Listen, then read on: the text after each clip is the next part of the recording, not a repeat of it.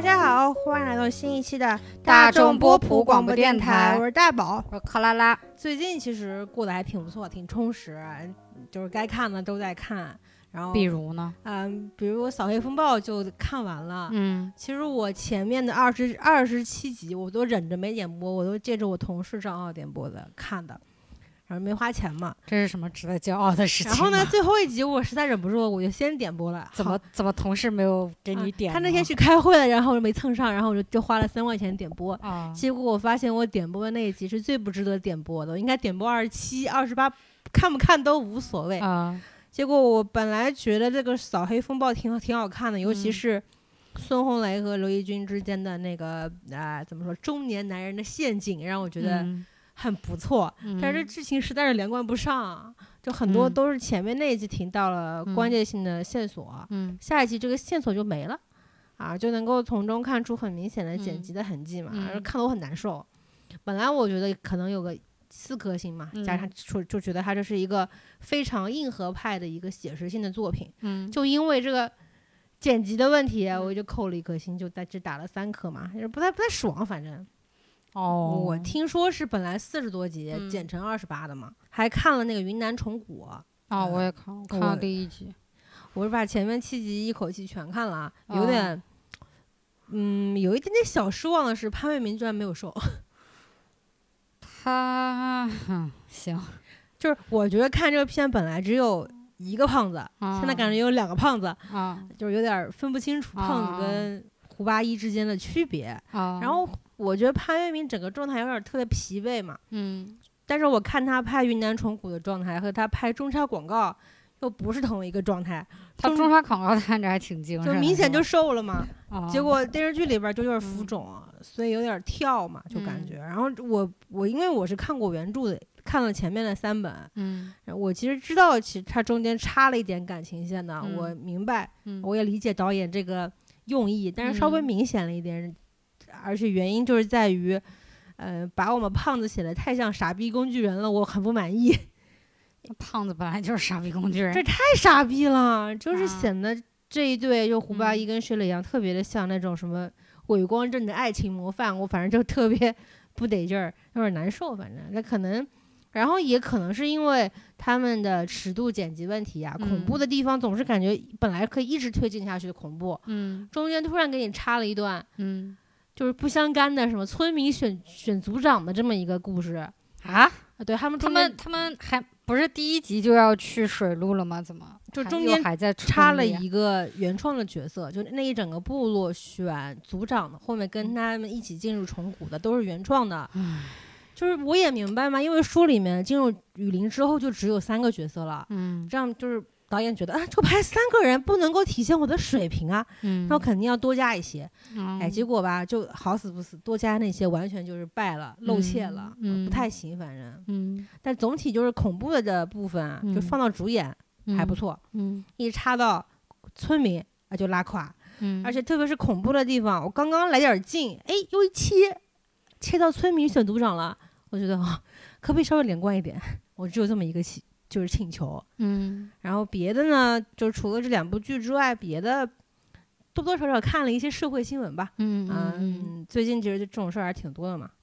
嗯，我在这儿就不发表意见了，反正就是苟着吧啊，就是这个互联网我爱你，我就只能只能发表这样的言论了。没人在意你的，然后呢，哦，我们今天其实就是想说两本片子嘛，嗯，因为正好最近院线是上了一本，怎么说呢，就是好长时间没有看过这么热闹的电影了。嗯。这电影就叫《Free Guy》，就是嗯。中、中国大陆的翻译叫《失控玩家》。家，嗯。然后克拉拉其实还看了一本，也是，呃，也是最近的片儿，嗯，是狼叔演的那个《追忆迷城》追忆迷局，哦，《追忆迷局》然后嗯比较巧的是呢，这两本片子主演都是属于漫威呃退休的那个艺人，嗯所以我们今天就打算把这两本片子合在一起嗯唠唠，看看值不值得看嗯啊。我是看的《失控玩家》嘛，嗯因为最近这本片子有点火，我看很多人都说啊，好久没有看过就这样子爆米花又让我开心的片子了，嗯所以我这周就跟我的同事去看了这个电影。嗯我整体观感呢是就是前边挺爽的，嗯到了后面就有点儿泄气了。嗯然后后来我一看那个豆瓣评分嘛，七点八分，嗯虽然跟他名字类似的那个《头号玩家》是八点七，两个人中间差了零点九分，嗯但差的那口气呢，就是这零点九分。之前我们去看的时候，同事还问我呢，嗯就是说这个《失控玩家》是不是《头号玩家》的续集？啊，我说这显然就不是，而且我看那画质就知道不是。而且我严重怀疑啊，就嗯。free guy 嘛，就是自由人，怎么嗯。翻译都翻译不成玩家的嘛。嗯。就是我严重怀疑宣发就是蹭了一下，哦。因为我看其他的翻译啊，就是嗯。像港台翻译叫做“暴击自由人”，嗯。我觉得失控玩家勉强可以吧，我、但是嗯。我觉得按照大陆的这个观影习惯，应该叫免费玩家 free 嘛，我觉得比较比较不错。但是自由人其实更合适，他讲的就是一个 NPC 觉醒的一个故事。嗯其实这种设定蛮常见的，嗯就是看他怎么在这个常见的设定里面玩出花儿来。嗯然后这个片子的主演呢，男主啊嗯呃瑞安雷诺兹啊、我其实觉得他有点像美国沈腾，你知道吗？啊就是一开始我可嗯知道这个演员是因为看他演了那个绿灯侠，啊对，当年我还当时看了之后，我觉得还行，我没有觉得很难看。结果我不知道为什么啊，嗯就是全网都说这片子是他人生的污点，直到他后来去演了《死侍》之后嘛，嗯呃，就这个这个梗还过不去。嗯在后面就看他的什么《死侍》啊，什么《大侦探皮卡丘》啊，嗯种种电影，再到嗯现在的这个。这叫什么来着啊？失控玩 失，控玩家，我觉得他演的角色都差不多，嗯就是话很多的、嗯很密的那种嗯搞笑又带点严肃，严肃中又带点搞笑的那种角色，嗯所以我亲切的称之为呃美国沈腾。嗯虽然他不是美国人，嗯他最近好像是十一月份，嗯他还要上一本 Netflix 的一个新片，叫做《红色通缉令》。哦，对我看了预告，你看那预告了？我就是看了这个预告，哦所以才想放在节目里面说一说的啊嘛。我觉得就是跟他之前角色很重复，嗯，包括里边那个女的叫什么来着？那个神奇女侠那演员嘛，盖盖尔加朵，呃，还有巨石强森三个人啊，嗯。完美演绎了他们之前所有的角色啊，是。拼在了一起，就嗯。组成就组成了这本《红色通缉令》啊。啊、就是典型的就是搞笑动作和那种嗯。插科打诨的那些东东西嗯。啊、流媒体上嘛，我觉嗯。得不用 特别有期待啊，随便看看。嗯。所以就就这本《失控玩家》也是瑞安雷诺兹去演的嘛，嗯嗯所以我觉得他出演，嗯我们大概基调就定下来了。嗯 就这个感觉。然后女主其实我看名字不熟，叫做朱迪科莫。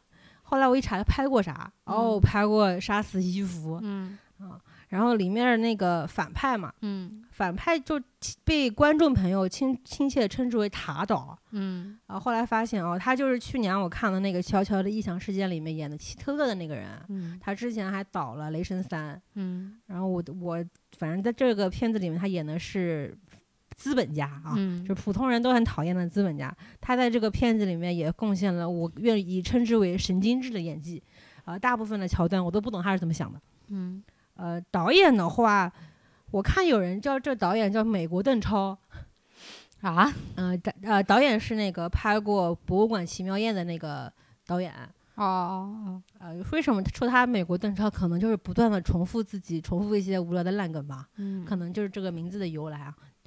然后，然后我讲简单说一下这个嗯剧情啊，嗯我觉得它一共能够分成上下两两部嗯两半部分。嗯上半部分呢，就是一个我概括成一个 NPC 的自我觉醒，然后顺便后面还升华了一下价值，就是我不要做世界的 NPC，我可以做任何我想做的事情。就这种价值观，你应该每天都能够听到吧？嗯我是不买账的。然后下半部分，我愿称之为呃被嫌弃的 NPC 的一生，啊，就是他前面是说 NPC 怎么醒的，后面最后结局，我个人觉得非常的惨，嗯就是 NPC 还是 NPC，就是怎么说呢？剧剧情开头，嗯呃是。呃，主角就跟你嗯。说我是在一个什么样的城市出生，嗯。这个城市叫 Free City，、我叫什么名字呢？我叫盖，嗯。这个名字就非常的敷衍了吧？嗯。然后呢，就我其实觉得这个城市设定是有点参考 GTA，就那个《侠盗飞车》那个游戏里边的那个城市设定，就是里边呃，可以随意的杀人，可以随意的抢车，嗯。呃炸炸银行什么的。然后这个其实 NPC 自己是不知道自己是游戏里面的 NPC 的嘛，嗯。他就是每天重复同样的生活，比如说早上起来，然后非常笑容满面的面对这一天，然后去衣柜里面挑选一模一样的蓝衬衫，然后坐在电视机前面吃一模一样的那种谷物麦片，嗯，然后每天都走在同样的道路上面，跟同样的警官说你好，早上好，嗯。然后去同样的咖啡店里面喝一杯咖啡，然后点的那咖啡还必须是美式咖啡加两块奶油，但每嗯天都是这么过的。嗯。然后呢，其实你很能够明显的感觉到他每天过的日子非常的重复，可是他自己也知道，可是他非常乐意的去做这样的事情。嗯。他他的工作单位呢就是一个银行，然后他还有一个跟他关系特别好的一个黑人小哥，嗯。跟他是朋友嘛。然后他们俩每天的工作任务呢就是。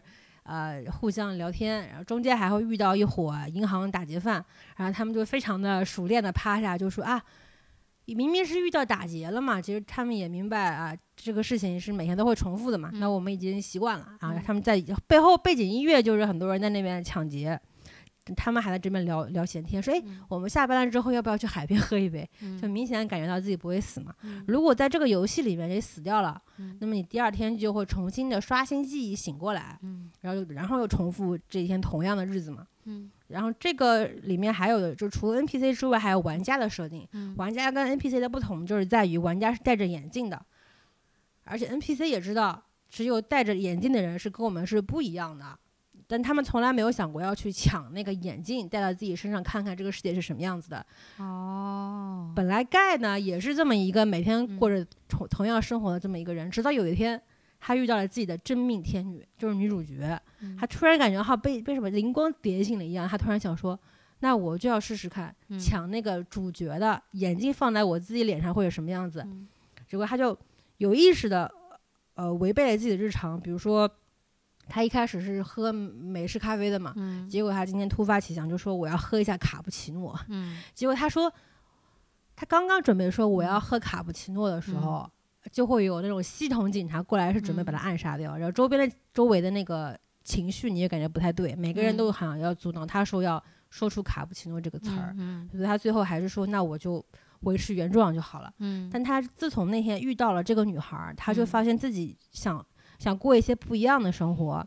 所以呢，他就抢了其中一个玩家的眼镜，然后戴在了自己的脸上。嗯他就发现，哇塞，这个世界怎么跟我看到的完全不一样？嗯怎么天空中飘着钱，嗯地上捡这个吊着枪，嗯天空中还飞着那些大飞机，然后还能看到每个人身上的不同的血条。嗯然后他低头看看自己身上有一些装备什么的嘛，嗯他才发现原来我看到的世界跟玩家看到的世界是不一样的。嗯然后他就是先尝试着在地上捡钱，捡到了三百块钱，嗯他就去买下了一双他从来都想买但是一直买不起的一双蓝色的球鞋。嗯他一第一天就感受到，原来做个有钱人是这么好的。嗯其实这个设定到这里呢，其实我觉得是不错的嘛。嗯然后他等于就是说一个 NPC 的日生活嘛，因为一般玩游戏的话，你从来不会在意那些 NPC 是怎么想的嘛。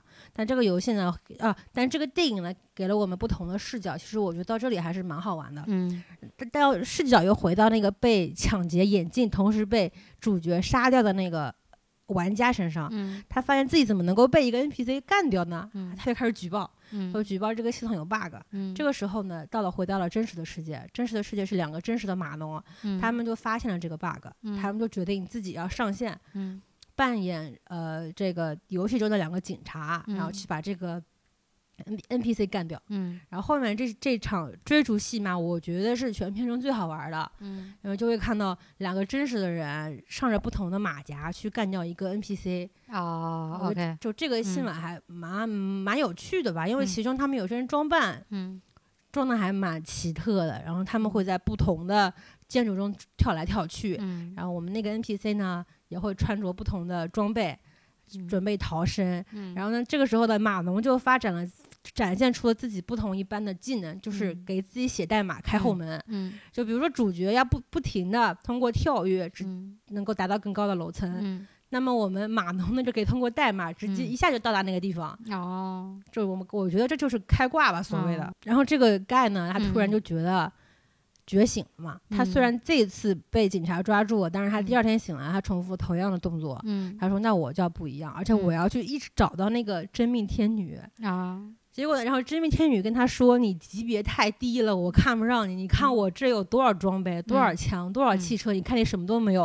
嗯我 level 九十九，你只有 level 零，嗯你怎么能配跟我讲话呢？”嗯然后这个盖呢就出觉得，那我要配得上他吧，嗯，我要升级，我要我要做一个不一样的自己，就开始打怪升级。嗯因为这是一个杀戮城市，每个人嗯都是通过不同的做坏事去累积财富、累积嗯经验去升级的嘛。嗯但我们 NPC 在这个城市里面长成了不一样的花朵。他说：“嗯那我就要做好事去做，打去积累经验，去收集装备。喂就他会去阻止别人抢银行，嗯阻止别人去霸市欺凌。嗯同样，他也获得了很多的钱。啊等到女主角再跟他见面的时候，啊发现他已经是 level 九十九的一个最牛逼的人。，OK，啊，打开他那个武器库，嗯什么飞机啦、高端跑车啦，连马都有。然后这个女主角说：“哇，怎么你跟我想的完全不一样这是一个上进的青年？”，对。然后呢，同时在这个主角打怪升级的过程当中，嗯现实世界的玩家沸腾了。为什么沸嗯腾呢？他们居然发现，在这个游戏里面有一个查不到真实身份的一个玩家，嗯他因为因为他这个 guy 呢，穿每天都穿着同样的那个蓝衬衫，嗯他们叫他 Blue Shirt Guy，嗯呃，喜提外号蓝衣侠。嗯就是啊，有这么样一个人在我们这个城市里面行侠仗义，我们要跟他们向他学习。嗯这个 Blue Guy 会成为我们的英雄道德楷模。嗯就看到这儿，我觉得不对劲了。嗯以我浅薄的玩游戏的经验，如果你跟这个游戏里面大部分的人做出相反的动作，你肯定会被举报的吧？嗯会有人骂你小什么小学生什么的嘛？嗯结果在这个电影里面完全不一样，主角就好像跟这个游戏游戏里面的大英雄一样，每个人说你是我的偶像，嗯我觉得这个就很很让我费解，反正。嗯然后然后视角再回到我们女主角身上，嗯女主角呢啊，其实她玩这个游戏呢不是为了取乐的，她是在现实生活中，她是一个开发游戏的天才少女。嗯她觉得开发 Free City 自由城的这个开发商盗取了他们当年的游戏代码，嗯她潜入这个游戏上线只是为了找到证据来证明这个游戏哦商是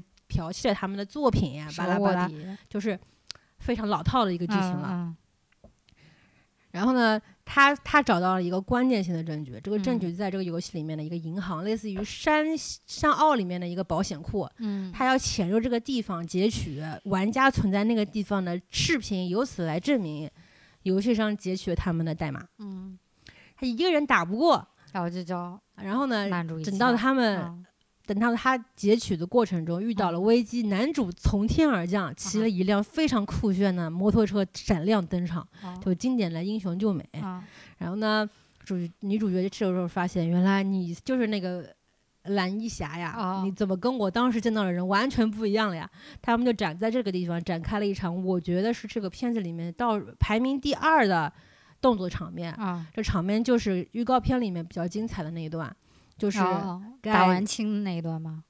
对。哦，就是盖骑着摩托车，然后嗯女主是正对着他，然后两边开枪的那一段嗯戏。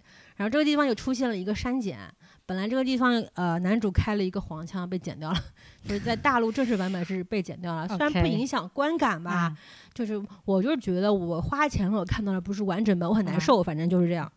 好，然后这个时候呢，女主跟男主之间擦出了不一样的火花。嗯女主说：“哎，你怎么跟我一样都喜欢泡泡糖味儿的冰激凌？你怎么都跟我一样喜欢荡秋千？嗯我们两个怎么会如此的相似？原来在这个世界上还有另外一个我。因为这女主嗯这个时候还不知道男主是个 AI 男主是他当年写下的 AI。哦，等到他跟这个 NPC 亲了之后，回到哦现实世界中，啊她这个女主当年的那个同伴跟她啊说：“好家伙，你竟然亲了你自己写的 AI！原来原来当年那个资本家真的盗了我们的代码，现在我们要共同帮助你去嗯完成嗯这个这个证据，就是要去把找回我们应该属于我们的东西。啊去到以上这个部分，我都觉得这个片子是还算不错的，啊，但是往下走了之后，我就很难受。我觉得就是呢就岔口气的地方就在这个地方了。怎么了呢？因为现在的情况呢是这个样子的，就是女主告诉盖你嗯。是个 AI，、啊然后呢，男主一开始不能接受，你跟我嗯。说我是从小生活的地方嗯是是游戏，啊，我只是别人游戏里面的一个无关紧要的人，我怎么能够接受啊？我曾嗯。经以为我能够自由的去爱啊，嗯。自由的去感受啊，结果发现你告诉我都是假的。我本来以为他这段戏要经过很长时间的挣扎，结果他唯一就是想通的方法是找他的黑人好伙伴去聊天。嗯然后我给你概括一下黑人嗯小哥是怎么开拓他的。嗯呃，一个没有的意义的事情，到底要不要去做？这个事情有没有意义不重要，你去做了，就是这个事情的最大的意义啊。然然后呢，我们主角一想，哎，对哦，那么我帮助这个女的，就帮助我所爱的人嗯去达成他的呃目标和理想。那么嗯我做过这个事情就是存在的意义，那我何必去想这个事我是 NPC 这个事情有没有意义？那我想通了，那我就去帮他做吧。嗯，啊，我觉得这已经有点儿让我觉得那个小哥很有网感啊，啊，就是现在就流行这种说了跟没说一样的话呀。然后，然后我看到这边就觉得，呃，文戏太差劲。结果后面那一段更让我觉得差劲，是因为嗯女主和 NPC 发现自己再怎么努力都打不过资本家。嗯然后呢，盖想到了一个办法，嗯我们就召集所有的 NPC，因为我跟他们都认识，我让他们罢工，让这个游戏没有办法再运行下去，因为所有的玩家都是靠杀 NPC 去去玩，就获取游戏快感的嘛。那么如果我们所有的 NPC 都罢工，你就没有人可以杀了，怎啊，么变成你这个游戏就搞不下去了。怎么变成西部世界了 然后这这一段文戏就我觉得非常的老套，啊？他劝说大家罢工的那套说辞就是：你可以有自由意志，你可以用，你可以去做你任何想做的事情。这么说教的台词，我感觉好几年前我就已经听腻了。嗯然后里面这一段还就是还找了一些 NPC 的代表来证明、啊，我们想通了。其中包括那种金发碧眼的美国大妞说啊，我可以放弃不做一个呃，我可以放弃做一个美丽废物，我可以写我自己想要的书。然后还包括一个黑妞，嗯说啊，我可以不用每天只做美式咖啡，我可以做卡布奇诺。就啊，原来你们 NPC 的理想都是这样子的吗？格局要打就开。格局要打开。其中还有一个呃白人中年大哥，他是一直举着双手的。嗯然后那盖友跟他说：“你其实不用老举着双手，嗯这个世界没有让你感到这么害怕，你可以放下，你可以嗯做你自己。本来我以为这段罢工是会需要一个大场面的一个打架去达成的嘛，嗯结果搞了半天就跟日剧一样，就是开嘴炮嗯啊，我很难受啊。嗯 但是但是最后的高潮还是蛮好玩的，嗯呃，就是会上演一段我觉得也是比较好玩的桥段，就是瑞安雷诺兹嗯去打瑞安雷诺兹的 Plus 版本。这个 Plus 版本是怎么出现的呢？就是那个资本家老哥，嗯，他发现这个蓝衣侠在嗯游戏里面非常的受欢迎，他又造了一个吗？他说：“那我就要让这个游戏在我的最新开发的游戏里面上线。嗯结果呢，是因为时间太着急了，他这个呃角色还没有完全设置完成，就嗯上线的是一个非常傻、非常壮、非常嗯笨蛋的一个大哥，嗯就上线去打，去打这个去打这个盖。嗯然后这个因为没有设定完成嘛，所以就贡献了一定的笑料。比如他开口会说：“我的口头禅是这一段等待输入。”啊，我好像在预告里看到过，这个。什么我的三个喜好是一打人，二等待输入，三等待输入，就这段嗯我觉得还蛮好玩的。啊然后打断了呃打啊这段打戏，其实我觉得会是很多观众喜欢的彩蛋环节，嗯因为里面会出现美队的客串啊，嗯，像是《星球大战》里面的光剑啊，还有嗯绿绿巨人的那个大拳头嘛。怎么每次这种电影就星战的光剑都一定要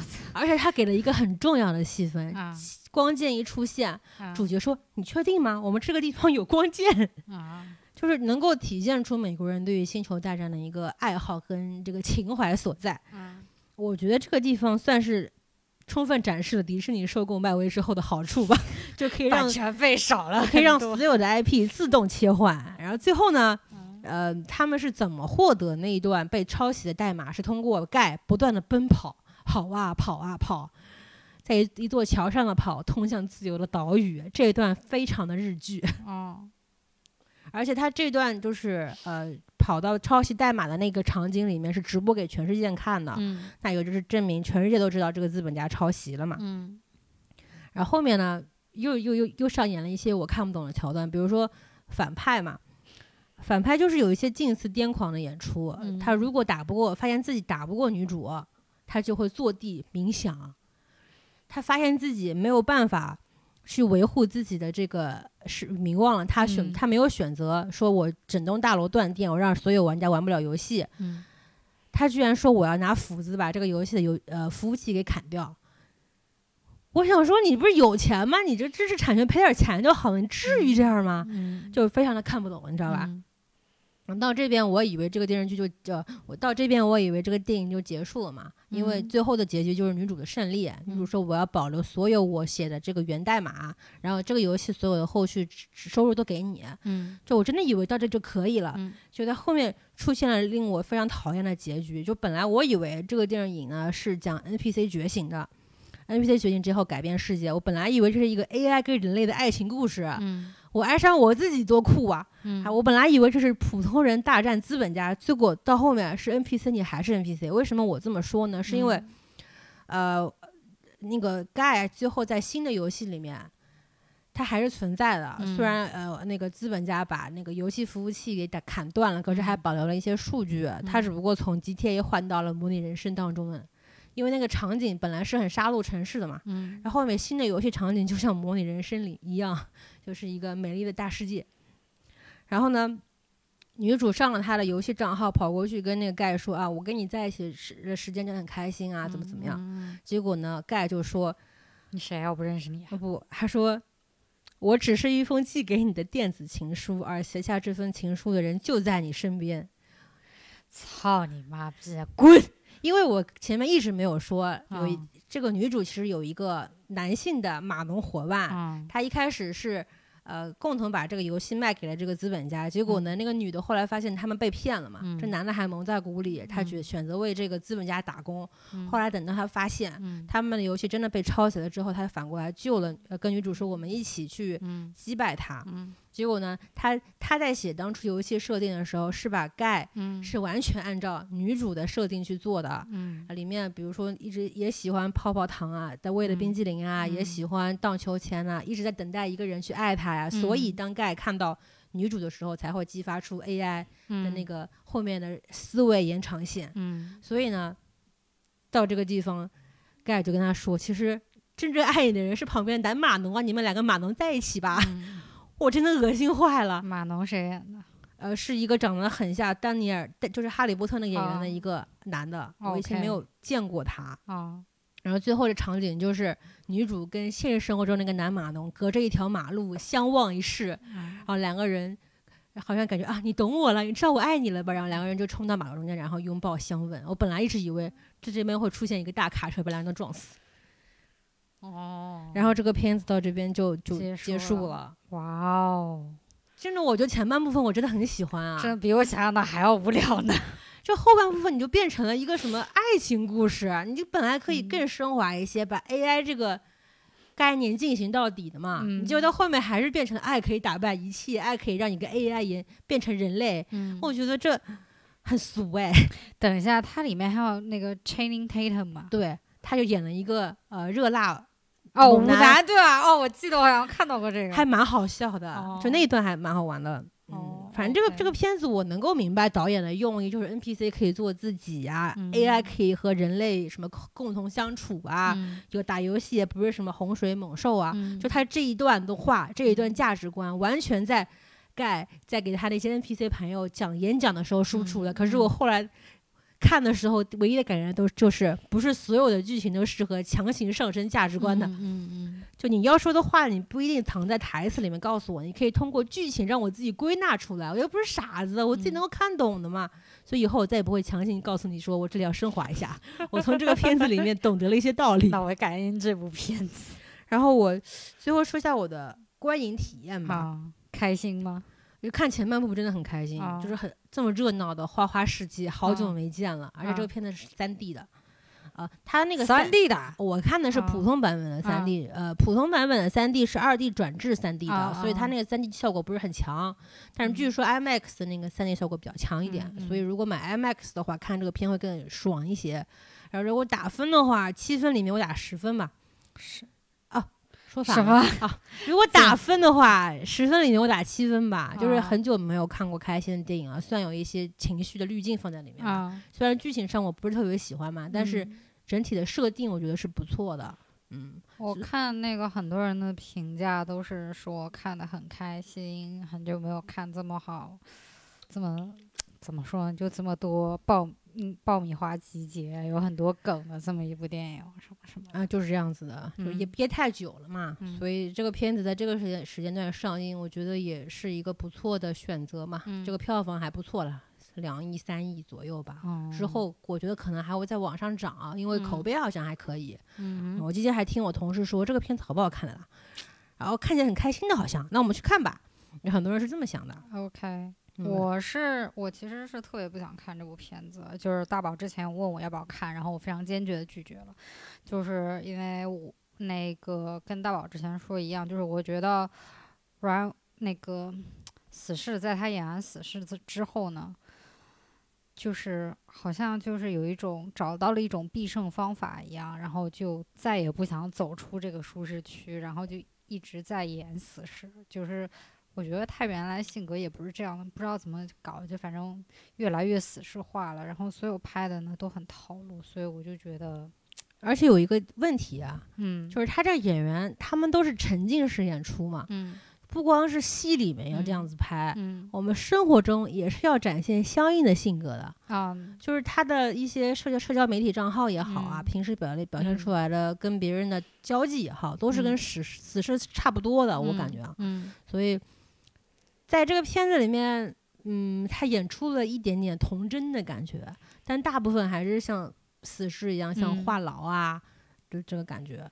所以我嗯是觉得有点，就像克拉拉说的一样，有点套路。可能演这类的角色是他的财富密码吧。对，而且我就听你刚刚讲剧情什么，就是无数本电影在我脑子里闪过，就是就是一个缝合怪吧，感觉就不是说他不好怎么怎么样，但是我觉得。我想看我缝合怪电影，因为我等会儿讲的那部也挺缝合怪的，所以我就 我想看点儿原创的。哎其实这个本子是当年是说是二零一六年的什么最最受欢迎的一个原创的本子吗？，但是可嗯能是刚开始的那个本子呢，嗯体量不是很大，后来进嗯行扩充了之后，就会感觉很多东西似曾相识嘛。因为那个就是我虽然没看，但我看了好几个电影解说的。然后呢，提到最多的呢，肯定是《头号玩家》，然后呢，还有那个《楚门的世界》，然后我自己一直想到的是那个《无敌破坏王》，哦，对，我觉得呢，嗯，最像无敌破坏王。你前面说的《嗯楚门的世界》啊我还有人说《黑客帝国》，啊还有《头号玩家啊》，这三本都属于登月碰瓷了。啊，就最像的就是无敌破坏 我。觉得没错，就是游戏里边的人活过来有自己的想法啊，这比较像啊。嗯，特别是像《无敌破坏王二》，他们啊跑到因特网世界里面去了，那啊对对对更像一些。没有，因为他们说像《楚门世界》，是因为就是也是被一个就是全球人民围观的这么一个角色，然后也是也觉醒嘛，然后只不过最后楚门是个真的人，然后走出了那个演播厅，然后这个人是不是真的人是 AI 嘛？但是这个片子嗯里面也对《楚门的世界》有了一定的致敬，嗯因为男主经常会跑到那个海边嘛，是还会哦那个扔石头是不？对，然后发现这个海。外面是有一个物理屏障的嘛，对对对其实跟那个有点像。对，所以就，哎，反正就挺符合怪的吧。然后，而且因为里边演员，我看那个卡斯什么的，就是都是很多是脸熟的人，所以你就看的时候，其实我觉得应该还挺那个是，就就是。感觉像春晚一样的感觉，对对。对，就是有点像美国春晚的感觉。但是他给你的感觉也是跟美国嗯春晚一样开心嗯，啊、如果最近不快乐，或者说嗯急需来一季非常轻松的呃色彩非常绚烂的那种东嗯西的话，你嗯是蛮适合看这本片子的。嗯嗯，OK 那我们就让克拉老师讲一下他的。啊，我讲另完了，这个名字我到现在也没有记住。啊，追忆迷局啊，其实这部片上有一段时间的。然后这周我们本来想说，不知道讲什么嘛，然后大宝说正好讲了那呃，正好看了那个《失控玩家》，然后我说那我再找一部吧，然后想找一部新上的，然后比较比较类似的，然后就正好想到这部。这部呢，就是也非常巧，男主是那个死侍的一个对头，就是那个休·杰克曼那个狼叔主演。然后他这他们两个人反正就有一点就是天天在那个 Instagram 跟那个 Twitter 上两个人就是有一种就是打闹的。然后女主是那个之前演那个 Mission Impossible 第几部啊？就是那个 Rebecca 就是长得很漂亮。你记得有一部是《幽灵国度》还是什么？就是她去一个歌剧院，穿了一身黄色丝绸长裙，然后在歌剧院里面去杀一个人，拿了一个狙击步枪的。对我来说啊，嗯，这个就这个电影啊，每一个里面的女的都差不多。行吧，反正就是那个 Rebecca。然后呢，然后呢，女二呢是那个《西部世界》里面的梅姨，就是那个嗯，黑人女星啊。然后里面虽然就是我们比较熟悉，她可能是了男四男五，就是我们的阿祖吴彦祖啊，他在里面演 Rebecca 的一个前男友吧，算啊，吴彦祖居然是男四男五啊，我看哦豆瓣评价，我以为他是主角呢。不啊，他他出出场总共可能五分钟不到吧，是就嗯，然后可以等会儿评价一下我们阿祖啊。然后这个故事呢，我为什么说他也是个缝合怪呢？因为他这个设定啊，就非常人让你容易想到其他的一些电影啊，是什么设定啊？比如比如《盗梦空间》啊，就是最像就是《盗梦空间》，它的设定呢是，反正很多年以后，因为战争，因为什么啊，我们这个美国呢就变成了啊，他们这是在哪儿来着？反正哎，之啊迈阿密，迈阿密，就因为战争，因为各种环境什么原因吧，他们这个城市呢就变成了威尼斯一样。啊，没有道路，主主要靠水路来连接，然后走。然后这时候呢，就是照所有的战后的这种城市一样，就非常混乱啊。然后警局也哪儿都不管，然后天天会出事，然后大家都很贫穷，然后就反正你知道，就是灾后重建的那种状态，然后大家都很迷茫，没有没有任何的希望那种感觉。然后我们狼叔呢，在里面呢演的是一个，他开了一家店，然后这家店呢，它的一个。呃，出售的业务呢，就是让你可以沉浸在你的梦里，哦，请问他是在模仿小李子吗？没有不一样，就是他沉浸梦里呢，是真的是沉浸在你自己的回忆里，啊他就可以也给你带上个设备啊，也给你打一剂麻醉啊，让让你躺在一个水箱里面啊，怎么说？其实跟《盗梦空间》不能说完全一样吧，但真的很类似、哦。对，就是你看那个设定，你就会觉得嗯，然后他反但是他是用你自己真实的记忆，就很多人会去狼叔那个店里面去回忆自己以前美好的事情，因为就是觉得现在很绝望嘛，然后就苟活着的话，那我还不如就沉浸在过去的梦中。你可以理解为一种就是。可以赛博麻药，对对对对对。然后呢，另外呢，他因为狼叔以前就是也是在战争的时候是军人嘛，然后他这个技术呢，还是帮他们当地的那个警局做，就是嗯，询问那个呃犯人，就比如说犯人他自己清醒的时候有一些那个不想说的，然后他就用这种方式啊来引导他。然后找线索什么的，因为他这个展现方式呢，就比如说那个人躺进去了，然后头上好像戴一个网什么东西，然后他开始就会像催眠一样啊，你要去一个地方，你要跟着我的声音去一个地方，在这个地方，对，就就这种就是看心理医生一样的，但是他会有个投影仪，把那个人心里想的东西呢给投出来，所以呢，你就可以当就。在旁边的人就可以看那种就是露天电影一样的感觉，就是非常生动的画面。所以呢，有些人为了就是留住以前的一些美好记忆啊，去找狼叔；有些人呢，也因为一些比较实际的原因，比如说东西丢了，我想找一下我把它放哪儿了，这种来找狼叔。然后也也有他有跟警察局合作嘛。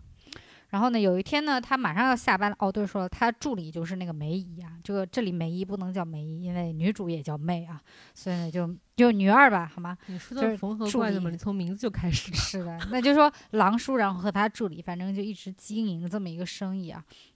然后呢，这一天要下班的时候呢，突然来了我们的女主。女主说：“哎呀，我的钥匙找不到了，你过来帮我，就是那个窥探一下，看我把钥匙搁哪儿了。”然后我们这个女主作为女主就漂亮啊，非常漂亮。然后狼叔本来就说我已经下班了，然后一看女主的美貌就说。可以，我帮你搞一搞啊，一见钟情啊！然后在他记忆里呢，就发现哇，女主原来是一个歌女，就是在酒吧唱歌的那种啊，就非常漂哎，亮。我插一嘴啊，哦我发现我再也不不骂国内的编剧写爱情片不会写了，嗯，欧美片一样啊，都是套路，那就是就是欧美的人长得可能更好看一点，可能更幸福一点。就是用一一见钟情都比较合理一些。对。然后就反正他就帮他找到了钥匙，然后女主走的时候呢，落了一副耳环在那个 狼叔家啊，狼叔这个工作室。说早了，啊这个老套说早了。嗯，然后狼叔呢，因为一见钟情了嘛，然后就非常那个自发的说，哎，我要给他送送耳环去啊。然后呢，第二天就去了女主的那个唱歌酒吧啊，说，哎呀，我们那个就在那儿喝酒，然后看那个女主唱歌，然后女主就发现了他过来说，哎，你怎么来了呀？然后狼叔说，哎，我问你啊，你昨天唱歌的时候怎么哭呢？怎么怎么样？两个人稍微就是。你你这个对话怎么这么像，就是那种职业呢嗯，？就你来我往了一下啊，然后两个人就勾搭上了，两个人就嗯睡觉了，然后两个人就好了。哦，这么快？对，然后呢，这个基本上就已经第一幕结束了，然后下一幕你就会发现，啊，好像已经快乐在一起。下一幕你发现啊，狼叔从那个水箱里面醒过来啊，然后助手进来说：“你不可以老是沉浸在过去，他已经走了。”然后意思就是说，其实就是男主呃，就男狼叔虽然跟女主在一起了一段时间，但女主突然就消失了，不见了。狼叔呢，因为就陷太深，然后就每天把自己就。关进这个水箱里面啊，然后让自己沉浸在这个美好的过去中啊，就，就事业也不搞了，什么都不管了，只想就天天就问自己一个问题：为什么他要走了？人不可能就这么无缘无故的消失，哦他他明明还爱我，他为什么就走了？你这走了是就是物理上走了，还是生理上走了？就目前是物理上的不见了啊。然后呢，女助手就说：“人家那个房租也房子也那个退租了啊，工作也辞了，怎么怎么样。”然后他说：“不，我觉得他一定不是怎么怎么样，他一定出发生了什么事，但是他去哪儿找都找不到他。然后有一天呢，他又在店里听这个，突然就听见敲门声，敲门声呢，然后出去呢，发现门口什么人都没有，但是那个有一只女主的耳环呢就扔在了门口，他就觉得很奇怪。然后呢，反正晚上，因为他们是他们现在作息就是白天睡觉，晚上上班这样子。然后晚上他就去警局里面呢，帮一个呃，反正一个犯人吧，给他审问。结果审问的时候呢，在他的回忆画面里面呢，发现了女主。然后呢，因为他这个犯人呢是一个毒子，呃，那个就是贩卖毒品的这么一个人。他们那个时候呢，那个毒品叫什么？偷吧还是什么的，反正就一个毒非常厉害，就是如果你吸食了，你就完全于依附于就是你给就给你提供毒品的一个人，就上瘾率非常高，然后非常那个什么，然后他就发现，哎，女主原来哦好像是就是非常不是在这个酒吧干干这个唱歌的事情，发现女主哎原来是一个普通的服务生，然后呢有一天遇到了我们的阿祖，我们阿祖呢是啊、Chicago 那边的一个是 Chicago 吧，应该是 Chicago 一边一个啊。贩毒的大佬啊，然后我们阿祖呢就看上了我们女主啊，然后反正呢，在那个就是被抓的人那个记忆里面呢，就是我们阿祖呢就爱上了我们这个女、女主，然后他们俩就在一起了。然后女主呢就是最后偷了阿祖的那个毒品，然后来的迈阿密。然后狼叔一想，啊我要找到这个女主，于是他就去找我们阿祖，然后他就说我一定要去找出她到底去哪儿了。他就去阿祖那里，然后说，哎，我要过来买毒品，我是谁谁谁介绍过来的。阿祖就让他介绍啊进来了啊，就非常颓废的就敞着个衬衫啊，半裸的坐在那里。阿祖吗？对，然后啊，腹肌还是很明显的啊，然后就开始说一些，这里我真的是不知道怎么想的，就他不是广东话吧？不是他说的是英语，但是他是哦比如说，就就先说，就两个人先对话嘛，然后说着说着就比如说 How are you，朋友，哒哒哒哒哒，狗娘养的。就就这种，你知道吗？他是在说枪吗？不知道。然后我真是当时我就，因为我看的时候这段就对话很无聊，我就一直，然后我看那个字幕就不对，为什么朋友的那个字幕下面是拼音不是 friend？然后我想，嗯，我错过了什么？我又倒回去看，就听见他说，先是英文很流利的英文，然后朋友怎么怎么怎么样，你妈的，怎么 我就。然后他说那几句中文的又是很标准那种，不是用粤语说，他就是普通话。所以我想说，编剧你有事吗？为什么要这样子对我们阿祖？然后反正，这可能就是这可能就是嗯请他的原因。嗯，然后反正就你来我往了一下，然后阿祖就识破了我们的这个狼叔，说啊，这个女意思就是说女主偷了我的东西，怎么怎么样，我也不知道她现在在哪里啦。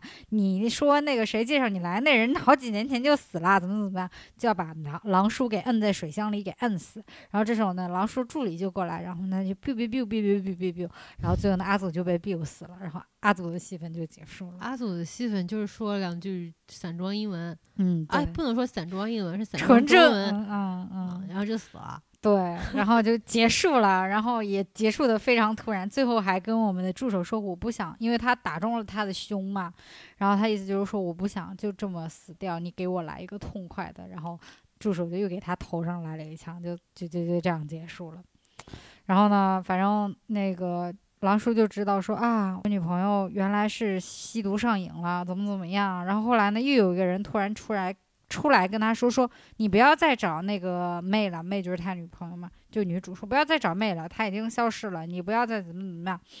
然后就把他打了一顿。回来之后呢，狼叔不知道怎么搞，就大彻大悟。这时候距离他女朋友离开他已经好几个月了。然后突然之间大彻大悟说：“这女人一直在骗我，我要搞，我要搞清楚她到底图我什么？她图阿祖的钱跟毒药，那图我图什么呢？”然后想了想，哦，可能是图我这里某个客人的记忆吧，他是怎么突然醒悟过来的呢？不知道，就可能突然就被阿祖在水箱里浸了一下，就醒悟了吧。然后呢，就跟助理在那里推断，然后检查自己的记忆卡什么的，然后发现呢，自我们。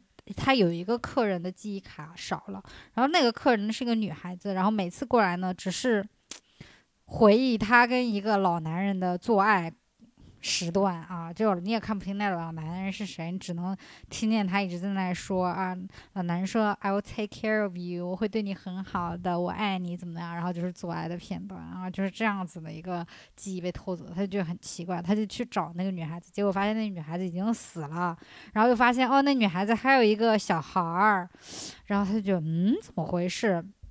然后第二天他又去那个警察局帮忙的时候呢，当地的一个就是地产大鳄呢，最近反正染染上事是怎么样死掉了，然后死掉了呢，然后他正好在警局门口碰见了他的遗孀跟他儿子，然后看遗孀说：“我操，这个女的，在我刚开始做生意的时候，我好像见过她。”然后突然又想到，哇，那个死掉的女孩子的那个白人老头的那个声音，好像跟这个遗孀的声音很像。然后后来发现，啊，这个白人老头就是那个地产大鳄啊，啊，那所以呢，就是就相当于地产大鳄在外面的情妇有了一个私生子，然后他知道自己快死了，所以就是找人把这个情妇和儿子给解决了。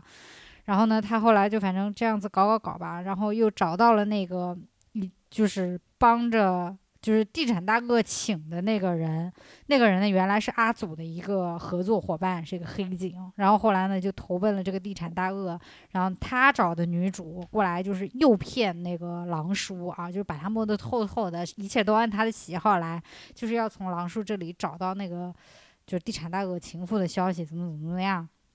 最后呢，又是一顿打架，打架完了呢，啊，那个就是那个黑，就是那个招募那个女主那个人也死了，然后狼叔最后明白了，哦，女主其实没有逢场作戏，其实还是爱他的，他然后他也没有杀死那个私生子，他把私生子藏在了一个地方，然后反正最后呢，就是发现哦，也不是地产大鳄那个弄的这个事儿，是那个儿子，因为儿子不想跟私生子分家产，然后最后呢，就是反正真相大白了嘛，然后狼叔跟助手说。你就把我一直那个放在水箱里好了，然后下一个镜头就是那个助手已经可能变成奶奶了，带着个孙女过来看看狼狼叔，那狼叔还躺在那个水箱里，天天就在那回忆他跟女主可能也一个月不到的幸福时光吧，就结束了。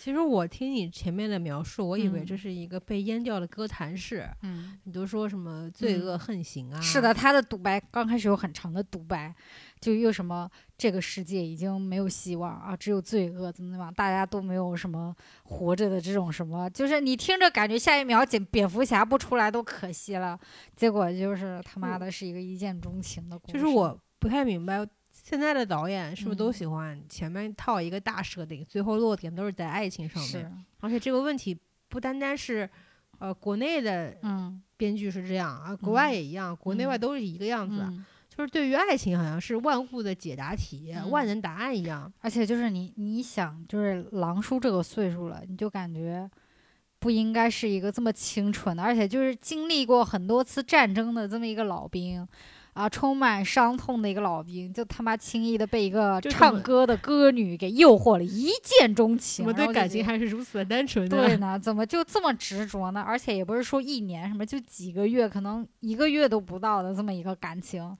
他就认定了这个女的。然后助理说什么他都不听，然后非要找到这个女的，好像下蛊了吧？是，就是就跟做出这种行为的，我只认可嗯。三十岁左右的男的。嗯，但是你像狼叔这种年过半百，嗯。就感觉是那种非常可以可以承载很多故事性的这么一嗯。个演员，你还是去让嗯。他去演这么一个非常单纯的嗯感情戏，有些浪费，是不是？是的，就说实话呢，就是男嗯狼叔跟那个 Rebecca 的演技呢，其实都挺好的，但是呢，就这个真的太苍白了，太苍白了，然后就 感觉，我我看这个片子哦的评分是六分嘛，嗯我觉得里面有一部分的人可能还是对休杰克曼有一些嗯偏好和滤镜，嗯，所以没有舍得打黑手，嗯所以分的分的表面体现上面还是比较委委婉的吧。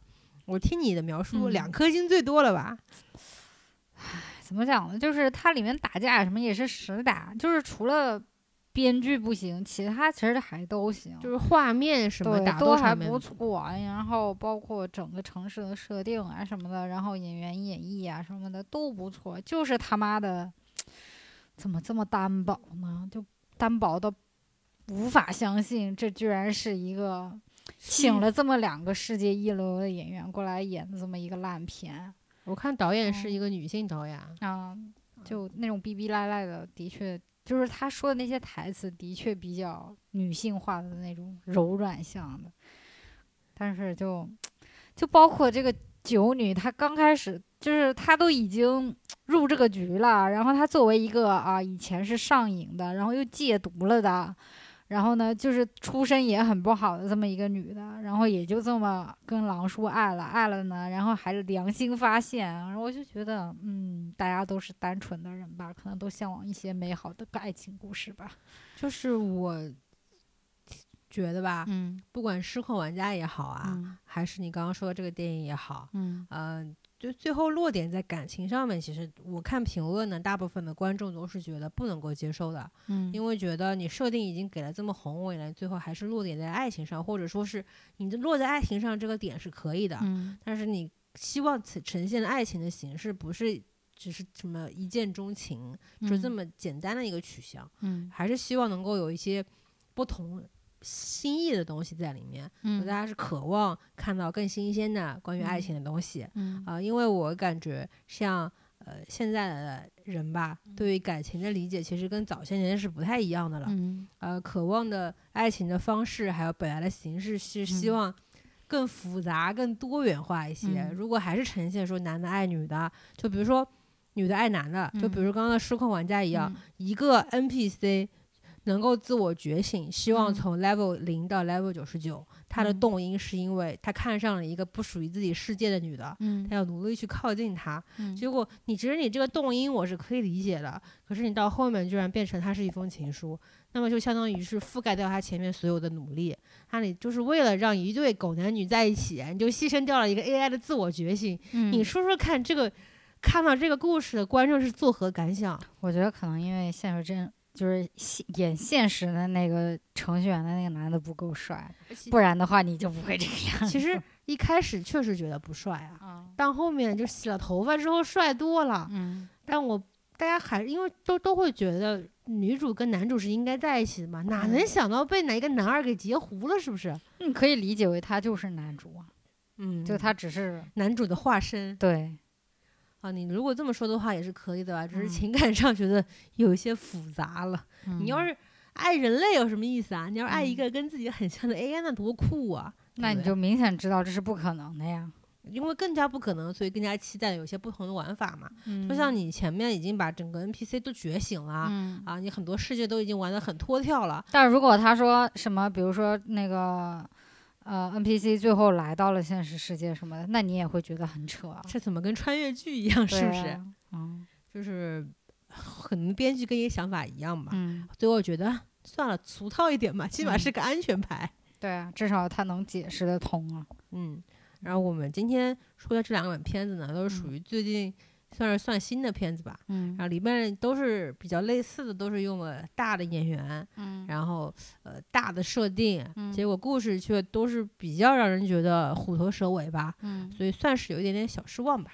其实还有一部，那个也是这周会上的吧？那个《明日之战》，就是那个星爵，哦，对，星爵他演的，他那部也是个缝合怪，然后 就是跟那个之前那个谁演的，那个，哎呀，叫什么来着？《明日边际》吗？还是什么？明日什么的？汤姆克鲁斯演的啊，对对对，跟就是那个不断的那个，呃反复游戏对的那个很像是吗？对对对对对，嗯我只能想说，可能欧美圈也是有一些嗯，江郎才尽啊。就《明日之战》这部，就其实很早欧美就已经上了嘛，我大概知道它是什么，反正有点像《环太平洋》再加《明日边际》的感觉。嗯然后还有一点那个，哎，那部叫什么？诺兰的那个宇宙的那部，呃，太空的那部。星际穿越啊，对，还有点星际穿越的那个味道，嗯，所以就就是玩时间，在嗯玩人类的感情，在玩一个世界末日大战。嗯，大家就觉得这三个因素加在一起来会组嗯成一个非常了不起的片子，但真的看导演的掌控能力。嗯如果你掌控不，这片不用看了，你就是一个烂片，那北美评价超差的。我看最近的电影市场还会上的片子，其实感兴趣的嗯不是不不是不多嗯啊。我最近可能想看的东西，经过了很多的删减，能看嗯了的东西都是属于要么就是像啊缝缝补补的，要么就是像感觉好像我跟你见过好多面的那种片子类型，嗯嗯差不多吧。嗯所以我觉得最近可能啊，这个精神层面上面还是有些匮乏啊。所以呢，今天就是聊了这两本片子啊，嗯，啊，我们今天的节目大概就唠到这边吧，那我们就嗯下一期再见，拜拜。拜拜。